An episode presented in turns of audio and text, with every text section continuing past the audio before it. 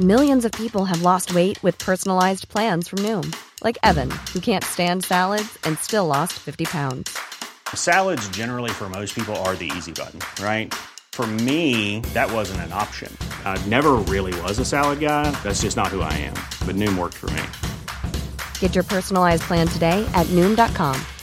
Real Noom user compensated to provide their story. In four weeks, the typical Noom user can expect to lose one to two pounds per week. Individual results may vary. Nous sommes en guerre. Moi, moi, je, personnellement, je m'étouffe. Accélère Accélère Ils sont aux ordres du pognon Faut laisser la star tranquille. Salut c'est Hugo, j'espère que vous allez bien. On est parti pour un nouveau euh, résumé de l'actualité du jour. Et aujourd'hui, objectivement, c'est très intéressant. Le programme est très beau, j'y suis pour rien. C'est l'actualité euh, qui est comme ça en ce moment. Beaucoup de sujets différents, un peu partout dans le monde. Et puis bah voilà quoi, on va commencer sans plus tarder. Allez, on commence avec un premier sujet. Le Japon fête aujourd'hui le triste anniversaire de la catastrophe de Fukushima qui a touché le pays il y a 10 ans. Et en l'occurrence, ça vaut le coup de faire le point maintenant. Allez, petite mise en contexte. Le 11 mars 2011, un séisme dans l'océan l'océan Pacifique provoque un tsunami qui ravage une partie de la côte est du Japon et qui a surtout provoqué un grave accident nucléaire puisque le tsunami a touché une centrale nucléaire. Les dégâts sur la centrale ont provoqué le rejet d'émissions radioactives dans l'air, les eaux ou encore les sols de la région. Résultat, 165 000 personnes ont dû être évacuées et le tremblement de terre qui était le plus violent jamais ressenti au Japon a provoqué la mort de 19 000 personnes. Faut savoir que c'est la plus grande catastrophe nucléaire depuis Tchernobyl en 1986, même si en l'occurrence le contexte et les événements ne sont pas du tout les mêmes, mais dix ans après, eh bien la région est toujours déserte à cause de la radioactivité, et ce malgré de nombreuses opérations de décontamination. D'ailleurs, plusieurs régions aux alentours de Fukushima ont été déclarées à nouveau habitables par les autorités, et le gouvernement japonais aimerait faire revenir les habitants dans certaines villes. Le problème, c'est que la plupart des personnes déplacées de Fukushima ne veulent surtout pas revenir là-bas, soit parce qu'ils ont simplement fait leur vie autre part, ils n'ont pas envie à nouveau, dix ans après, de se redéplacer, soit parce que, eh bien, ils craignent d'être à nouveau euh, contaminés et qu'en réalité, ce ne soit pas si sûr que ça. Sinon, pour faire un bilan euh, plus largement sur les conséquences que cette catastrophe a eu euh, sur le nucléaire au Japon, eh bien, le pays a fortement réduit son nombre de réacteurs nucléaires. En 2011, il y en avait 54, maintenant il n'y en a plus que 9, et de manière plus générale, la part du nucléaire au Japon pour produire de l'électricité est beaucoup moins importante qu'il y a quelques années. Alors la question de la sortie ou non du nucléaire, c'est un sujet qui est très présent dans l'actualité en ce moment. Ça pose plein de questions, il y a plein d'avis divergents sur les risques ou non, sur la question de l'impact sur l'environnement d'une énergie par rapport à une autre, sur la vitesse éventuelle de sortie, avec l'Allemagne qui va avoir par exemple recours à l'industrie du charbon qui est beaucoup plus polluant et qui donc pose des vrais soucis en matière de sortie. Bref, plein de questions impossibles à traiter et à résumer aujourd'hui.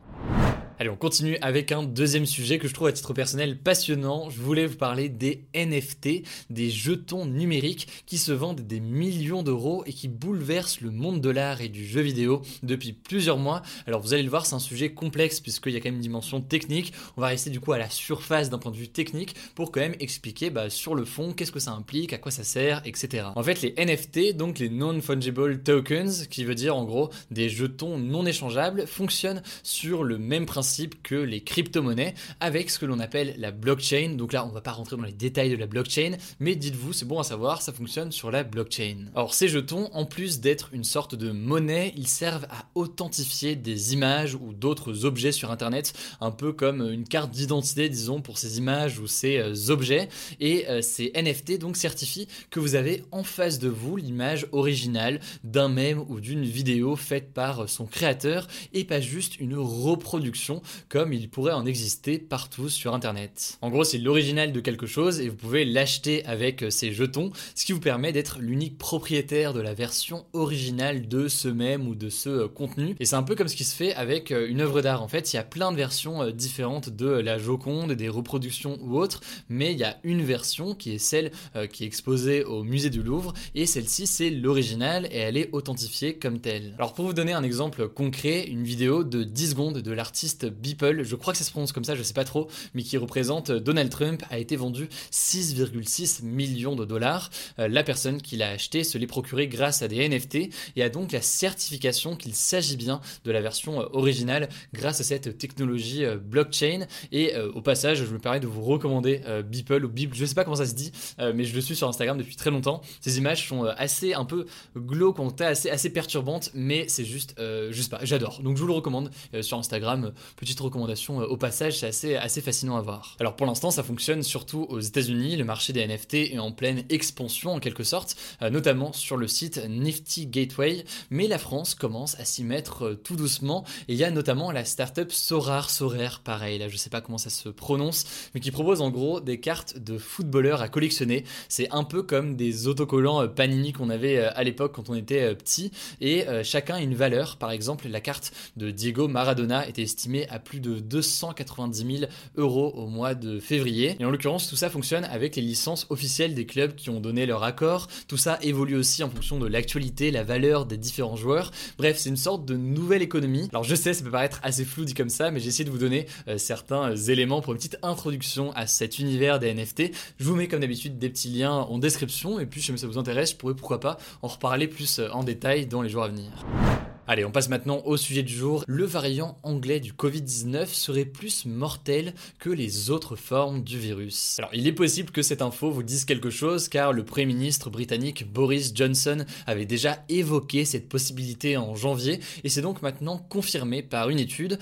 En gros, des chercheurs anglais des universités d'Exeter et de Bristol ont suivi l'évolution de la maladie euh, sur 110 000 personnes testées positives au Covid hors de l'hôpital entre octobre et janvier la moitié avait été infectée par le coronavirus classique, disons, en tout cas des formes plus classiques, et l'autre moitié par ce variant britannique. Alors ils ont fait leurs études et ils ont découvert donc que le variant anglais était 64% plus mortel que la forme du virus principal qui circulait jusqu'ici, c'est-à-dire que pour 1000 cas, eh bien le coronavirus, disons classique entre guillemets, fait 2,5 morts alors que le variant anglais en fait 4,1. Cette étude est très importante car c'est la première étude d'aussi grande ampleur sur la mortalité du variant anglais. D'ailleurs, il faut savoir que ce variant anglais représente plus de 60% des cas en France, et donc le fait qu'il soit à la fois plus contagieux, ça on en a déjà parlé, mais en plus d'être plus contagieux, il est aussi plus mortel, et eh bien ça complique logiquement la lutte contre l'épidémie. La crainte donc dans cette situation, c'est que le variant anglais se propage trop vite et qu'il y ait une saturation euh, des hôpitaux,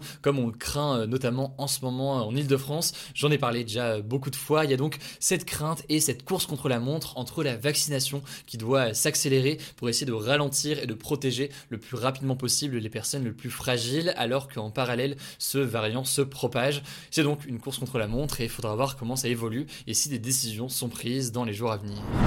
Allez, comme chaque jour, on est parti pour un petit résumé de l'actualité en bref, donc d'autres actualités très importantes, mais qu'on résume en moins d'une minute. Et on commence en France où un député français, Jean-Christophe Lagarde, qui est par ailleurs le président de l'UDI, donc un parti politique situé en gros au centre droit, a été placé en garde à vue pour détention illégale d'armes. En gros, ce qui s'est passé selon Europe 1, c'est qu'un proche aurait appelé la police en affirmant que Jean-Christophe Lagarde tentait de mettre fin à ses jours, ce que lui euh, dément aujourd'hui Quoi qu'il en soit, les policiers sont arrivés euh, chez lui. Ils auraient à ce moment-là découvert plusieurs armes à feu non déclarées, donc euh, sans autorisation, ce qui explique sa mise en garde à vue. Alors lui, de son côté, explique qu'il pratique simplement le tir sportif. Bref, quoi qu'il en soit, il a été placé en garde à vue et si on a d'autres informations là-dessus, évidemment, on vous tient au courant. Deuxième info, un quatrième vaccin vient d'être autorisé par l'Agence européenne du médicament. Il s'agit du vaccin américain Johnson Johnson. Je sais pas pourquoi je prends cet accent, mais tout va bien. Johnson Johnson,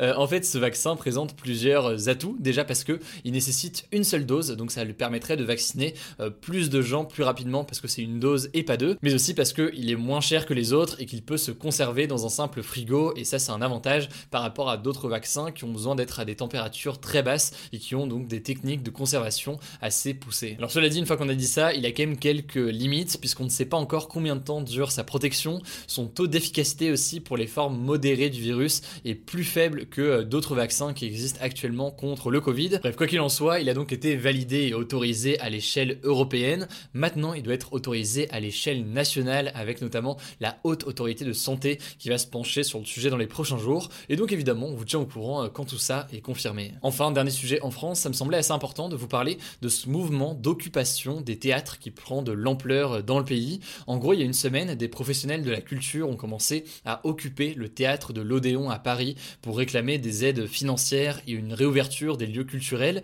Et depuis, en l'occurrence, ce mouvement d'occupation des lieux culturels s'est propagé dans trois autres théâtres à Paris et puis euh, plus largement dans d'autres villes en France. Du coup, conséquence, aujourd'hui, le Premier ministre Jean Castex, mais aussi la ministre de la Culture Roselyne Bachelot, se sont entretenus avec les organisations syndicales du secteur. Ils ont annoncé notamment que 20 millions d'euros supplémentaires allaient être mobilisés pour les équipes artistiques les plus euh, fragiles, donc notamment les jeunes diplômés. On verra donc si c'est suffisant pour calmer la colère et surtout faire face aux difficultés que vit le secteur aujourd'hui. J'en profite en tout cas pour souhaiter bon courage à tous ceux qui nous suivent et qui sont très durement touchés par la situation actuelle puisqu'ils travaillent dans ce domaine artistique ou culturel.